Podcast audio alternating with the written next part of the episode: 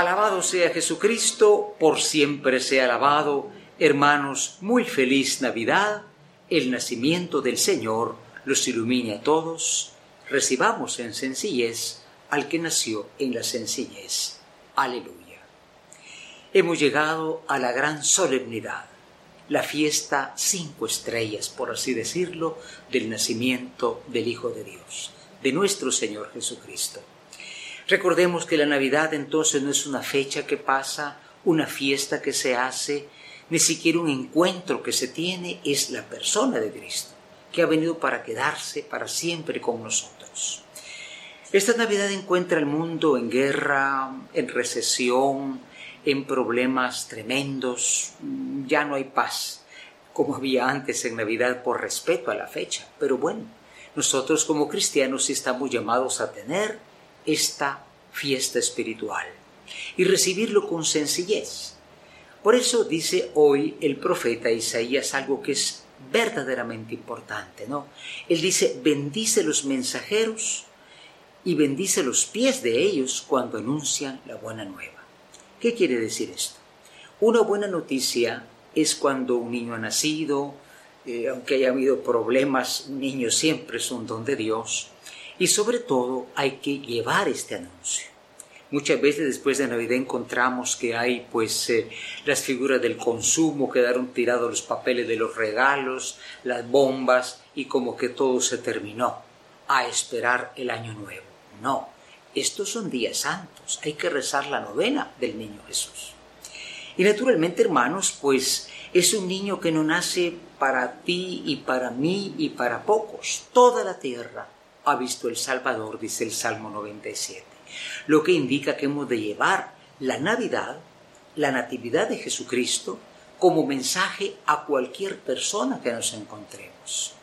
Alguien me decía, es que después de Navidad todos estamos alegres porque hemos recibido algo o hemos dado algo.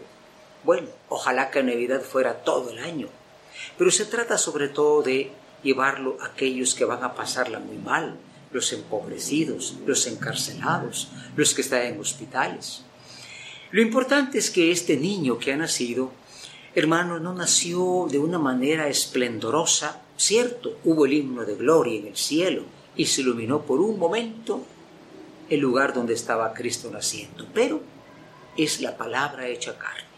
Ese niño nace para que tú y yo lo escuchemos durante todo el año de muchas formas habló Dios, dice la carta a los hebreos, pero últimamente nos ha hablado por su Hijo. Y por eso hoy encontramos nosotros que en el Evangelio de Juan se nos propone lo que se llama el prólogo, el comienzo de todo el Evangelio de San Juan. Se representa a Juan como un águila porque comienza volando muy alto. Dice, en el principio existía la palabra y la palabra era Dios y naturalmente esa palabra se hace carne. De lo alto baja hacia nosotros. Y encontramos al niño en el pesebre. Ya lo tenemos puesto en el pesebre. Y primero, la verdad sobre Cristo. Cristo es verdadero Dios y verdadero hombre. Cuidado con los mormones que dicen que Cristo no es la segunda persona de la Trinidad, sino que es el arcángel Gabriel. No nos engañen. Segunda cosa, es un niño sencillo. Lo pusieron ahí en una caja de zacates. ¿Qué quiere decir? La sencillez es una característica de la vida cristiana. Y tercera cosa, es una presencia pequeña pero potente.